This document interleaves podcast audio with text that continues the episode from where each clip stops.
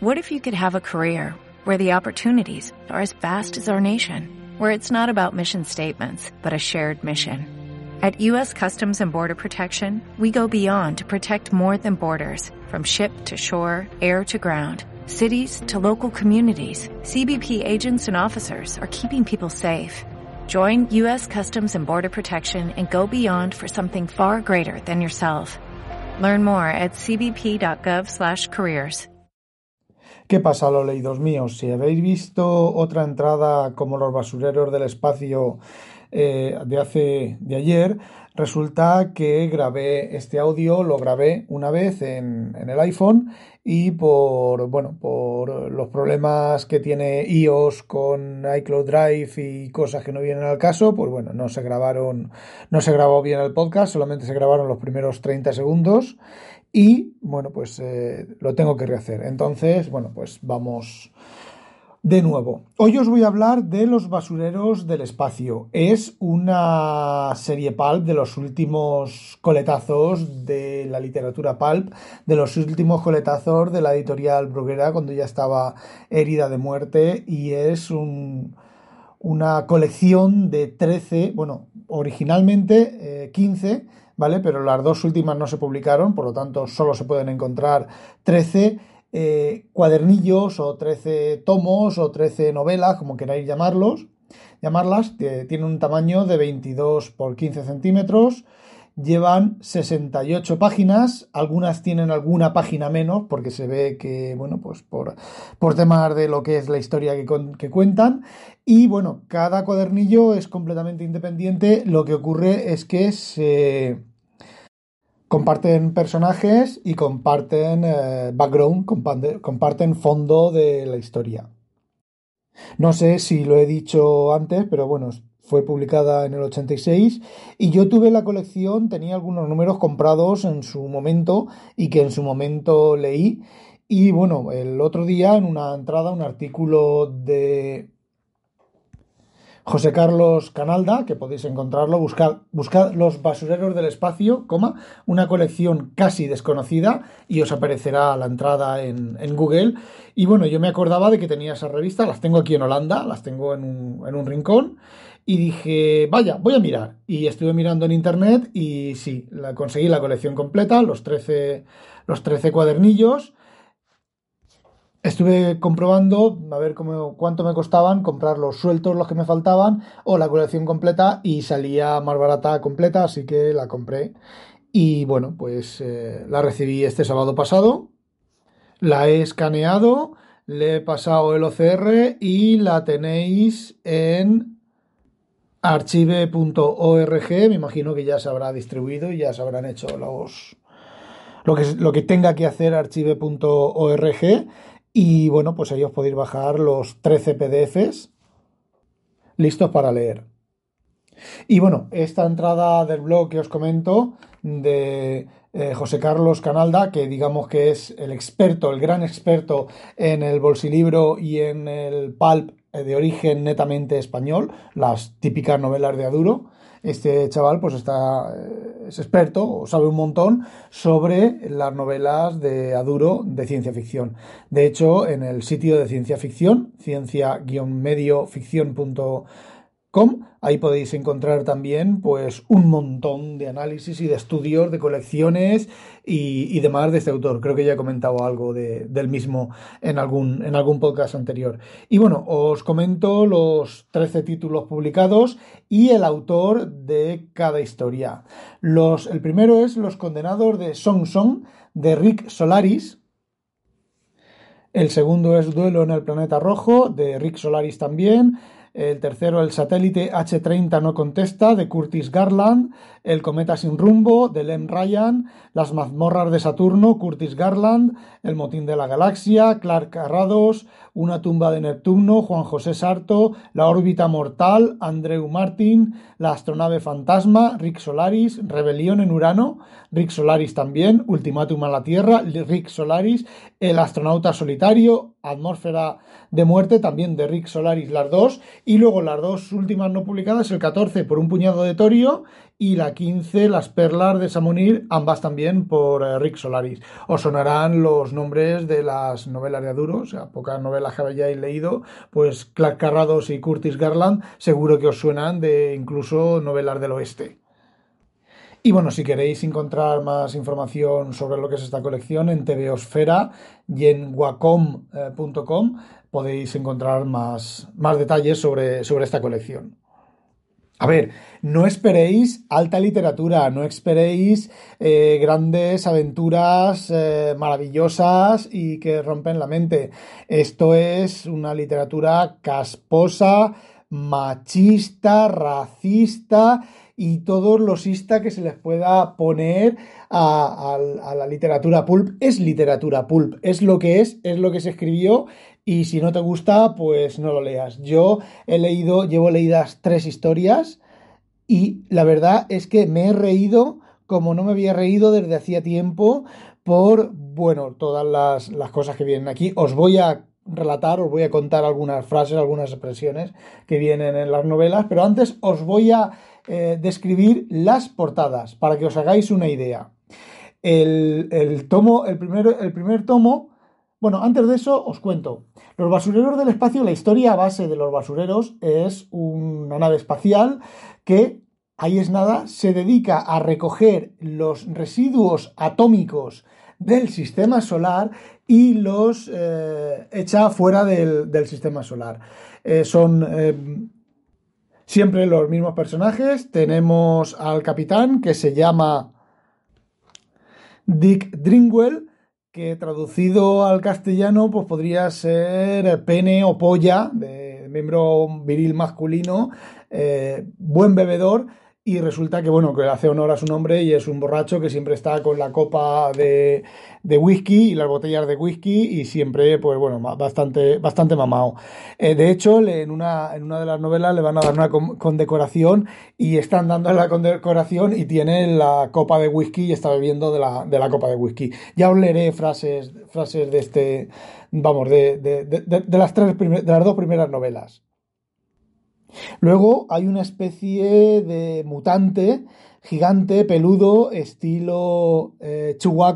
De hecho, eh, la base de la historia es un poquitín eh, Han Solo y Chihuahua y bueno, variado, bastante variado, pero hay muchas referencias y mucho cachondeo respecto a la, serie de, Star Wars. De Star Wars.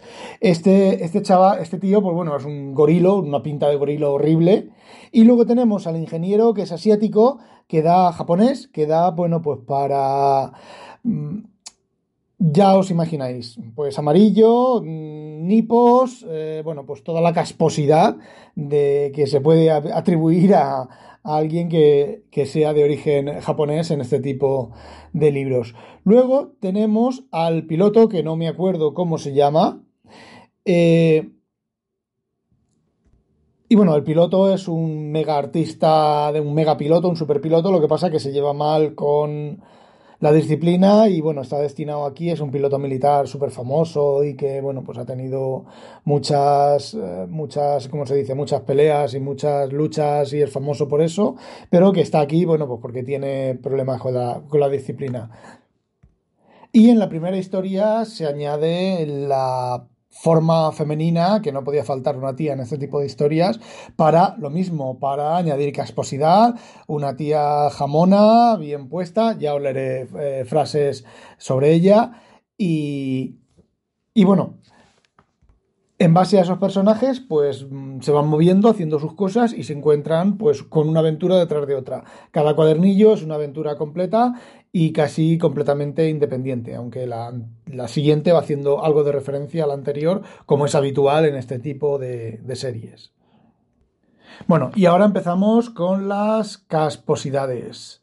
El primer, el primer cuadernillo, la portada, es un planeta de fondo el mutante este que os estoy hablando, que es una especie como de, bueno, tiene una inteligencia muy, solo sabe decir, uh, uh, uh, y, y de, primer plano, pues una, nave espacial moviéndose.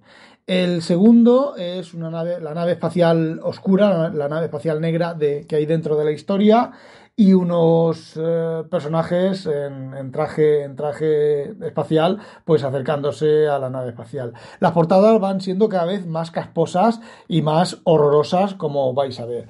Bueno, la tercera, que es eh, el satélite H30 no contesta, pues eh, tenemos a un Rubialer dentro de una, de una escafandra con un traje espacial, parece ser que dentro de una, de una, de una nave espacial y está disparando pues la típica pistola de rayos catódicos. Luego la siguiente portada, el cometa sin rumbo, pues es un tío en una en, un traje espacial, una mochila espacial de estas con, con, guía, una nave de fondo y disparándole a algo.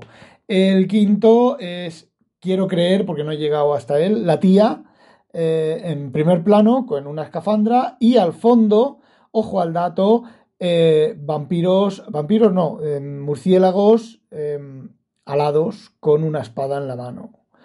El sexto, el motín en, el motín del Galaxia, sale un tío de color verdoso con unas gafas de sol, una nave espacial del fondo disparando a, parece ser que una especie de planetoide o de estrella de la muerte. El número 7, una tumba, una tumba en Neptuno, pues es dos naves espaciales persiguiéndose. El número 8, los basureros del espacio, la órbita mortal. Salen, bueno, en primer plano hay dos tíos que, vestidos en traje espacial disparándole a no tiene nombre a una especie como de... es que es unos bichos muy raros, son así grisáceos, forma humana, ¿vale? Pero son grisáceos y están echando una especie, con unos bigotes decimonónicos de estos en punta y están echando, pues, parece ser que un aliento de color naranja.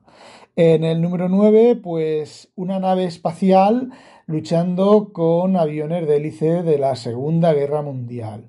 El número 10, detrás, una especie como de, rana en una especie de traje, en medio una emperatriz de Mongo y en enfrente, el, en primer plano, pues parece ser que el capitán Dringwell eh, disparando una pistola de rayos catódicos que es algo entre a caballo entre una pistola de la Segunda Guerra Mundial y una pistola moderna.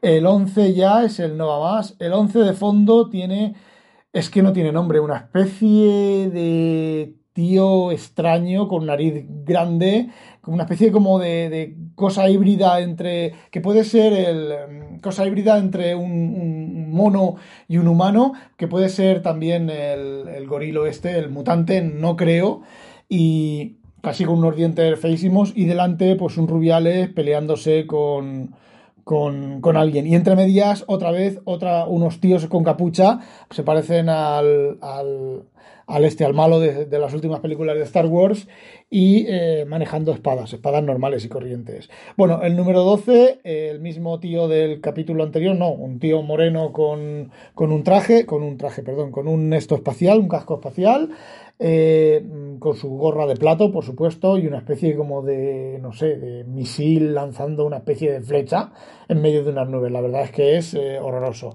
Y ya el último, Atmósfera de Muerte, el número 13, sale, creo que es el, el gorilo, el mutante, pero no lo puedo decir porque, bueno, como cambia bastante las, los dibujos de las portadas, ahí echando babas por la boca y una especie de meteorito y una nave espacial estallando.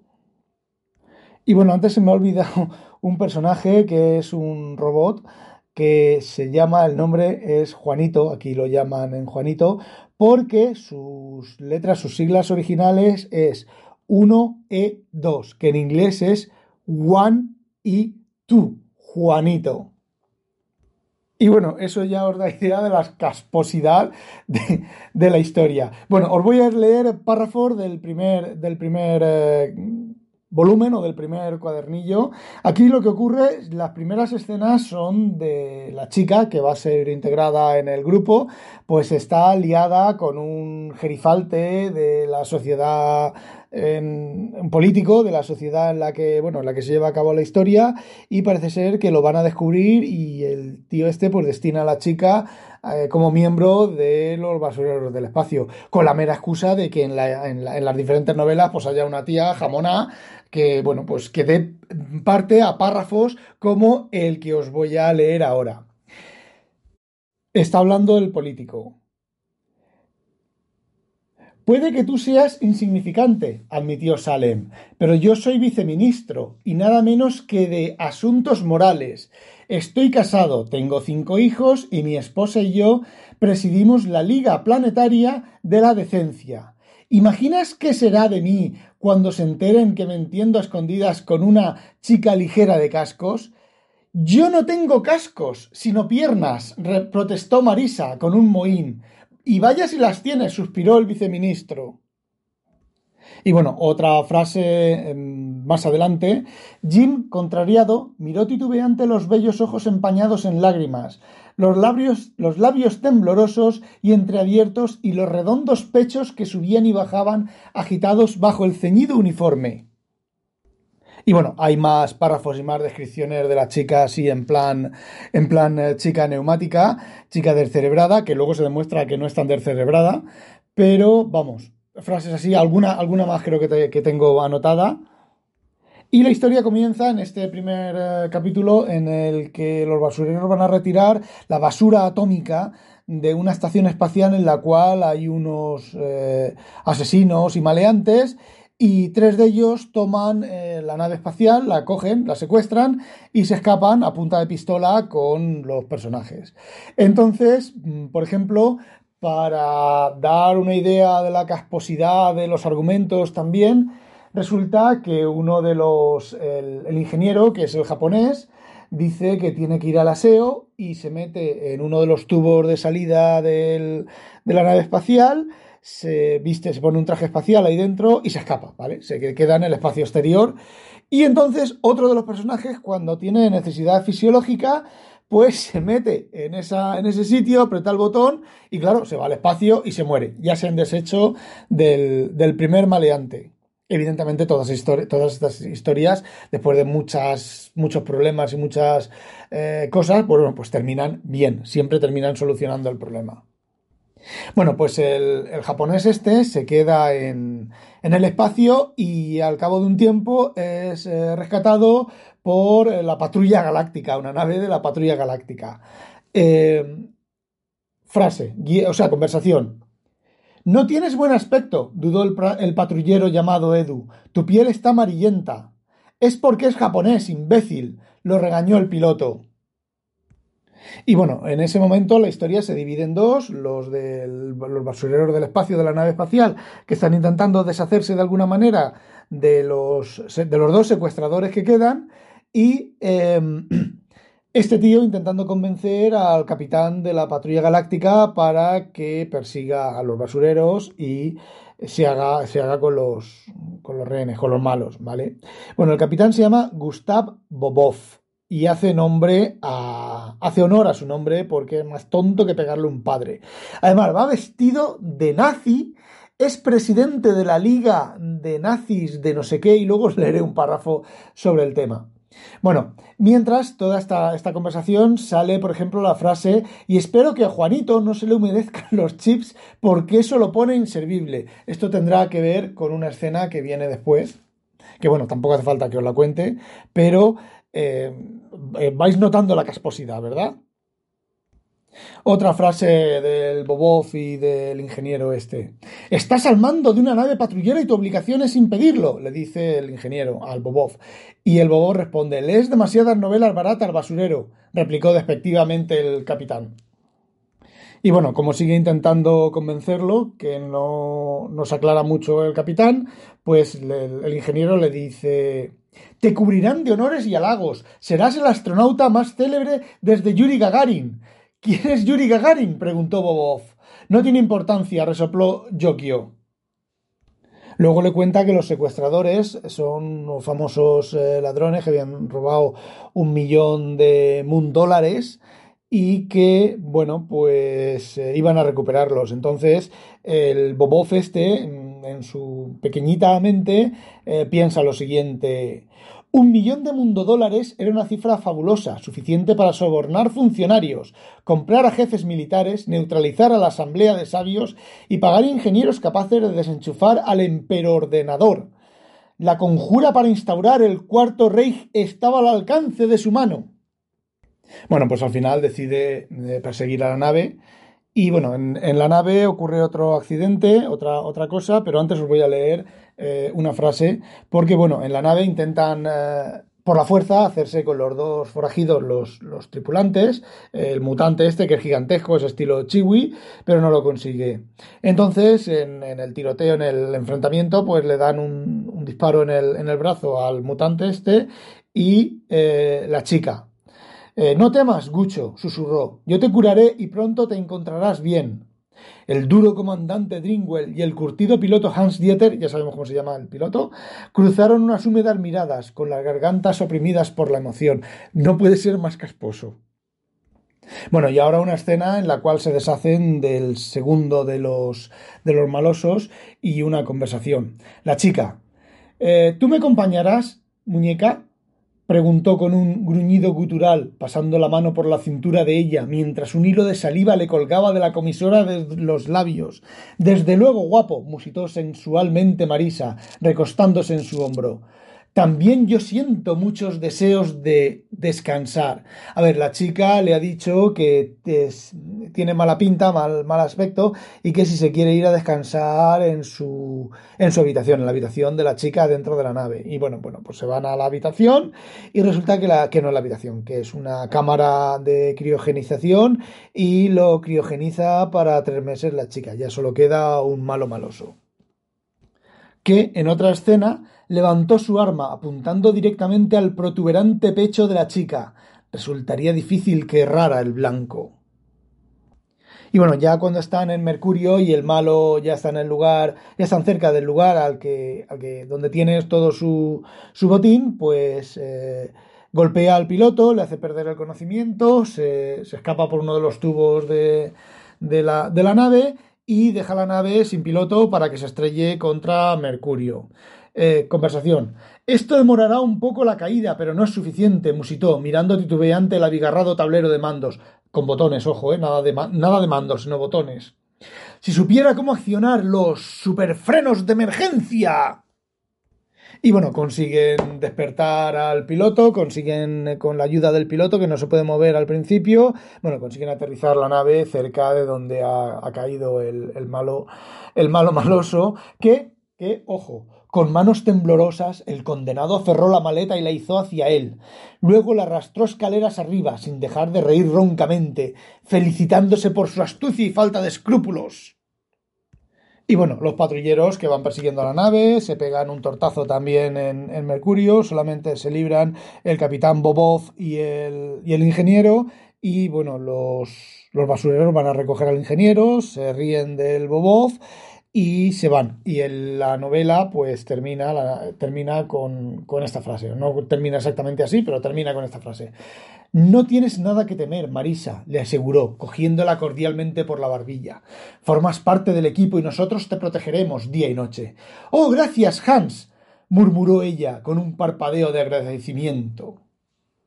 Y bueno, a partir de ese momento la chica que no estaba bien integrada en el grupo porque los basureros pensaban que no iba, bueno, que una chica es algo incorrecto en, los basureros, eh, queda integrada y las demás novelas la chica ya es uno más con, bueno, con este tipo de descripciones, ¿vale?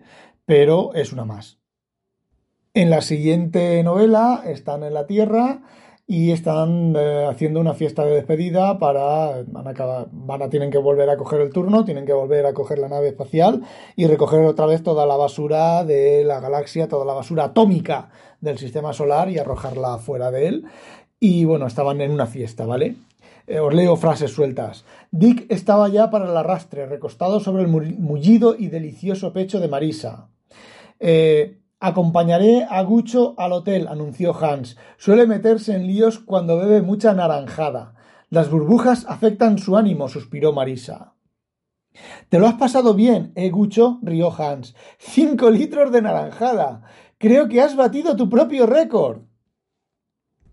Y bueno, cuando van hacia la nave, pues descubren que unos malos malosos están dándole una paliza a un chiquillo y lo que, bueno, pues el, con el gorilo este, el mutante este, y el, otro, pues le, se hacen con, el chiquillo y espantan a los, a los que le estaban dando la paliza. Y bueno, el chiquillo resulta que es hijo del gobernador autócrata de Marte, está en la Tierra de... Em, ¿Cómo se dice? De viaje de estudios, ¿vale? Y bueno, pues los facinerosos le han robado todo y entonces estos le dicen, bueno, como nosotros tenemos que ir a Marte, pues te llevamos con nosotros y allí ya te, te entregamos a tu padre. Vale, perfecto. Más frases casposo-mesiánicas. Ronnie, que sé cómo se llamaba el, chaval, Ronnie ya estaba en edad de apreciar los encantos femeninos, sobre todo si eran tan evidentes y rotundos como los de la bella basurera. Y ahora viene una descripción de la nave espacial de, eh, según desde el punto de vista de Ronnie. Había toscos remiendos en las paredes, cables unidos con tiritas de esparadrapo, conductores sostenidos con un nudo de alambre, una vieja bombilla eléctrica colgando del techo y otras muestras de alta tecnología. Y bueno, ojo al dato, cuando van a despegar de la Tierra en el capítulo anterior o en el eh, cuadernillo anterior también hay una escena parecida, pero con una patrullera, ¿vale? Eh, vamos a despegar de inmediato. Es imposible, Dick, dijo Hans, mirando la pantalla visora del salpicadero. Tenemos a la luna interpuesta en nuestra trayectoria. Apáñatelas, rugió Dringwell. Y entonces, bueno, despegando de la Tierra tiene que desviarse de la Luna y para ello tiene que realizar unos cálculos y conversación. No me fío de este chisme, insistió el piloto. Saca las cuentas tú. De acuerdo, resopló Yokio, extrayendo un lápiz y una ajada libretita del bolsillo trasero de su uniforme. Fueron los 18 minutos más largos en la vida de Ronnie Kelsey. Ronnie es el, como ya he dicho, es el, el chavalín. Bueno, pues hace los cálculos con papel y lápiz para eludir la, que no choquen con la luna cuando despegan de la Tierra. Casposidad o sea, no se puede ser más casposo. Y bueno, la historia sigue. Resulta que cuando van a coger, em, van a entrar o van a coger la velocidad principal de la nave, la nave no puede coger la velocidad porque hay algo que obtura una de las toberas. Entonces el, chiquillo que es pequeño puede introducirse en, en las toberas y saca un trapo sucio, retorcido y maloliente que resulta que era la camiseta de estar por casa de uno de los de, los tripulantes de la nave espacial. Bueno, todas las historias son así. Eh, sí que es cierto que el, volumen 1 y el volumen 2, el tema de carga erótica no es muy grande, pero el volumen 3, eh, el de la estación H30 no responde. A ver, no es que sea sexualmente, eh, ¿cómo se dice? Sexualmente mm, explícito, pero hay mucho más mucho más sexo. De hecho, eh, cambia el autor y se nota mucho ese cambio. En la tercera historia, pues bueno, hay una científica, lasciva, que lo único que quiere es que la toquen y le hagan guareridas nacionales y bueno, y la historia sigue. Eh, no sé, si os gustan estas cosas, os lo vais a pasar pipa. Si os gusta leer este tipo de literatura eh, anacrónica, casposa, decadente, no sé qué nombres darle, pues os lo vais a pasar pipa como lo, lo estoy haciendo yo. Y de hecho, pues son 60 páginas. Ah, no he dicho que el, cada cuadernillo lleva tres páginas de texto y una, y una de ilustración que resume, y resume bastante demasiado, la historia descrita en el, en el papel, en la, vamos, en el texto normal. Entonces, bueno, pues no son muchas páginas, son 15 páginas menos, y ¿qué queréis que os diga? Esto se lee en un rato, cada historia se lee en un rato, y yo he dejado de leer todo lo que tenía pendiente de leer, lo he dejado de leer para leerme estos 13, estos 13 tomos, que vosotros también podéis leer si entráis a archive.org y buscáis los basureros del espacio. Eh, poco más que decir, es, bueno, esta entrada es un poco más larga de lo normal, pero creo que vale la pena. Yo me lo he pasado pipa, me lo estoy pasando pipa. Evidentemente esto no es para todos los públicos, evidentemente esto si lo coge alguien con la actitud inadecuada, pues eh, bueno, puede exigir la cabeza de los gerifalters de la editorial Bruguera, que, ya no existe. Bueno, chicos, no olvidéis sospechosos habitualizaros. Adiós. En Sherwin Williams somos tu compa, tu pana, tu socio, pero sobre todo somos tu aliado, con más de 6.000 representantes para atenderte en tu idioma y beneficios para contratistas que encontrarás en aliadopro.com. En Sherwin Williams somos el aliado del PRO.